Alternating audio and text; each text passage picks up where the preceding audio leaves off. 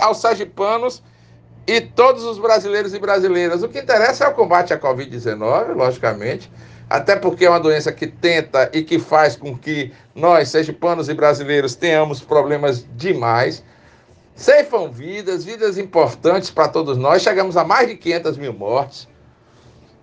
Mortes que vão fazer falta, mas que a gente não pode deixar, logicamente, de discutir a política, de discutir aquilo que realmente deve ser discutido, até porque Veja, 2022, eleições, muda o presidente da República, muda o governador, vai mudar, logicamente, a política de combate à pandemia. Como foi mudado lá nos Estados Unidos, normal.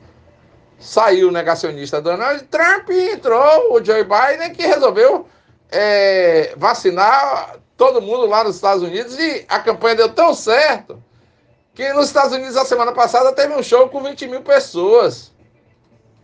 As pessoas já andam sem máscara. Então é normal que todo mundo discuta política. E aí os progressistas querem Laércio, Laércio Oliveira, o deputado federal Laércio Oliveira, disputando o governo. E o que é que tem a ver isso? Tem que ter mesmo as conversas iniciais. Laércio Oliveira disse aqui no programa Liberdade Sem Censura que era um sonho governar o Estado. Lógico que é um sonho para qualquer sergipano governar o Estado. E essa, essa, esse pleito dos progressistas é extremamente normal. Algumas lideranças empresariais de Sergipe torcem para que o desejo da direção nacional do Partido Progressistas em lançar o deputado Laércio Oliveira como candidato ao governo se concretize. As lideranças entendem que é o momento da classe empresarial sergipana ter uma participação ativa no desenvolvimento do Estado.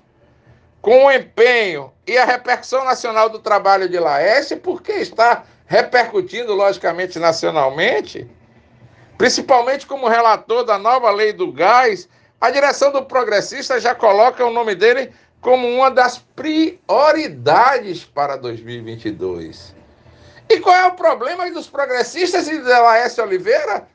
Pensar, logicamente, em ser governador do Estado. Até porque o Estado vai precisar de uma visão progressista mesmo.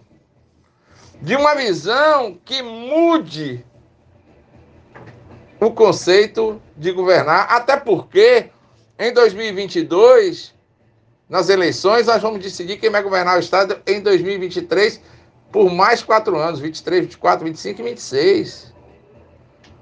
E a gente precisa, logicamente, de um governo progressista para tentar mudar a cara do pós-pandemia no Brasil, no Brasil e no Estado. Normal que todo mundo venha aqui. Você acha que Rogério Carvalho tá quietinho, que vai ficar calado. E já foi lançado, inclusive, como governador pelo ex-presidente Lula. Você viu aqui a entrevista no bloco anterior com a deputada federal Maísa Mitidieri, que torce para que o deputado federal Laércio Oliveira, ou, desculpe, Fábio Mitidieri, seja também candidato a, a, a, governador do estado. Qual é o problema? A gente tem também um pleito mais do que, just, do que justo do, me parece, deputado federal, não. Presidente do tribunal. O presidente, do presidente não, do, do membro do TCE, Ulisses Andrade, que o governador disse que, logicamente, também tem a intenção de governar Sergipe. E qual é o problema? Tem algum problema com relação a isso? Você pensar em governar o Estado? E por que o prefeito de Aracaju, detentor de quatro mandatos como prefeito de Aracaju, não pode, logicamente, ser candidato ao governo do Estado? E para isso ele vai ter que esperar lá, chegar lá na frente para discutir? Não, está discutindo agora, está conversando. Não adianta dizer e vir com mimimi que não conversa. Porque está conversando sim. Todo mundo conversa com todo mundo. E que é o normal na política. Pleitear governar o Estado talvez seja um sonho de grande parte dos sergipanos. Poucos chegam lá e ultimamente tem, che tem chegado é muito simoniense. Belivaldo Chagas, Valadares Pai, é, Celso é. de Carvalho, Marcelo Deda, Será que não está na hora de chegar um aracajuano? Será que não está na hora de chegar um alagoano que é radicado há muito tempo no, no estado? Qual é o problema? A gente precisa, logicamente, é mudar os conceitos de que as pessoas não podem discutir política. Elas devem sim discutir política. E a classe empresarial, nesse momento, precisa muito indicar um cara que possa talvez vir a governar Sergipe, que é o deputado federal Laércio Oliveira. Hein? Pernambucano. Pernambucano, Laércio? É recifense, né? Mas mora no estado, os negócios dele são aqui no estado, ele sergipou de coração. Desde os 18 anos. Desde os 18 anos, o Laércio Oliveira está aqui, no estado de Sergipe.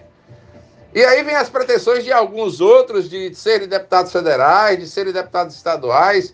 Eu mesmo conheço alguns, o ex-prefeito Tobias Barreto, Antônio Nery do Nascimento Júnior, que se credencia como candidato a deputado federal lá na região. Qual é o problema dele pensar em ser deputado federal?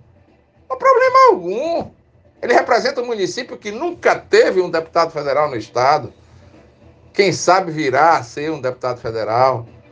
Nós temos outras pessoas, lideranças empresariais, que ainda não botaram a cara na, a cara na mesa, mas Marco Pinheiro é um grande nome aqui do Estado. Quem sabe não será candidato a deputado federal, deputado estadual? Não sei. Mas temos grandes nomes, sim, que podem representar Sergipe no cenário nacional. O ex-deputado federal André Moura. É um cara que tem total condição de pleitear o Senado ou, quem sabe, uma vaga de deputado federal. Eu acho que Sergipe errou profundamente quando não levou André Moura para o Senado. Mas, fazer o quê?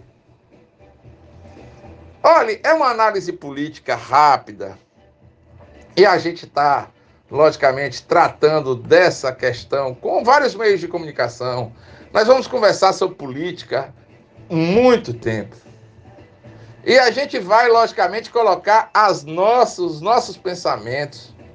Tiago Reis, a gente não conseguiu contato hoje, né? Uma pena. Né? Com os bastidores na política, fica para sexta-feira o bastidor de novo. Porque os bastidores da política começam a se movimentar e é uma movimentação clara quem sabe o prefeito de São Cristóvão não será candidato aí. Quem sabe se a mulher do prefeito de Nossa Senhora de Socorro possa vir a disputar um mandato na Assembleia Legislativa.